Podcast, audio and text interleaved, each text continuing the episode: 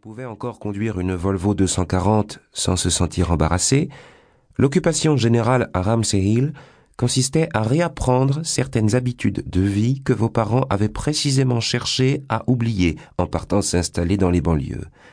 Comme par exemple, convaincre les flics locaux de vraiment faire leur boulot.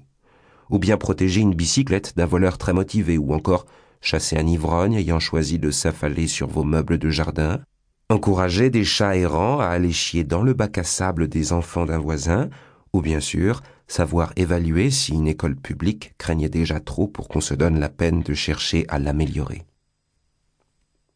Il y avait également des questions plus contemporaines, comme Et ces couches en tissu?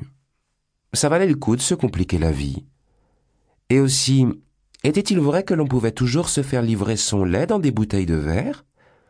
Les scouts, politiquement, c'était correct? Le boulgour était-il un aliment vraiment nécessaire? Ou fallait-il recycler les piles?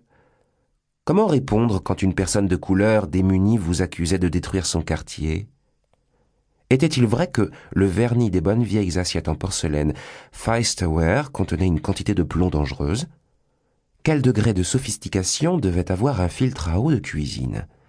Est-ce qu'il arrivait parfois à votre 240 de ne pas passer la surmultiplier quand vous pressiez le bouton. Que valait-il mieux donner de la nourriture aux mendiants ou rien du tout? Était-il possible d'élever des enfants brillants, confiants et heureux comme jamais, tout en travaillant à plein temps? Pouvait-on moudre les grains de café la veille de leur utilisation ou fallait-il le faire le matin même? Existait-il une seule personne dans toute l'histoire de Saint Paul qui avait connu une expérience positive avec un couvreur? Et où trouver un bon mécano spécialiste des Volvo? Votre 240, est-ce qu'elle avait aussi un problème avec le câble de frein à main qui se bloquait? Et ce bouton sur le tableau de bord signalé de manière fort énigmatique qui faisait un petit clic suédois très satisfaisant mais qui semblait toutefois n'être relié à rien? C'était quoi ça? Pour toutes ces questions, Patty Bergland était la personne à consulter, la diffuseuse rayonnante du pollen socioculturel une affable abeille. Elle était l'une des rares mères au foyer de Ramsey Hill et était bien connue pour refuser obstinément de dire du bien d'elle-même comme du mal d'autrui.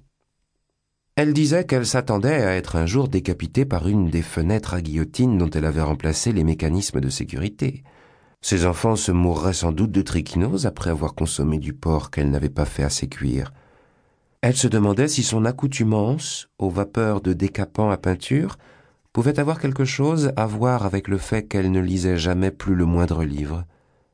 Elle avouait qu'elle n'avait plus le droit de mettre du fertilisant sur les fleurs de Walter après ce qui s'était passé la dernière fois. Il y en avait bien certains qui n'appréciaient pas vraiment sa façon de toujours se dénigrer, qui détectaient une sorte de condescendance comme si Patty, en exagérant ses petits défauts, tentait de manière trop ostensible de ménager les susceptibilités de maîtresse de maison moins accomplies. Mais la plupart des gens jugeaient son humilité sincère, ou du moins amusante.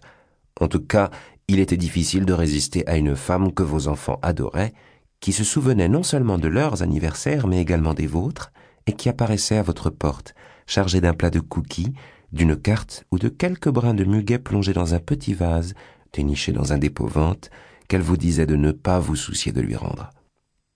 Tout le monde savait que Patty avait grandi dans l'Est, dans une banlieue de New York, qu'elle avait été une des premières femmes à recevoir une bourse, prenant en charge la totalité de ses études pour aller jouer au basketball dans le Minnesota, où durant sa deuxième année d'études, selon une plaque accrochée sur un mur du bureau de Walter, elle avait été élue deuxième meilleure joueuse du pays à son poste. Chose étrange, chez Patty, étant donné son sens très prononcé de la famille, elle ne semblait pas avoir de lien vraiment perceptible avec ses racines. Des saisons entières s'écoulaient sans qu'elle ne fît un pas hors de Saint-Paul, et on ne savait pas trop si des visiteurs venus de l'Est, pas même ses parents, étaient jamais venus leur rendre visite.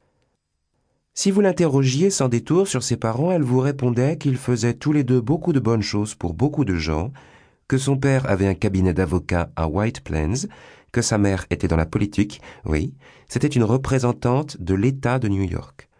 Elle hochait ensuite la tête avec beaucoup de conviction en déclarant Voilà, voilà, ce qu'ils font dans la vie, comme si le sujet était ainsi épuisé.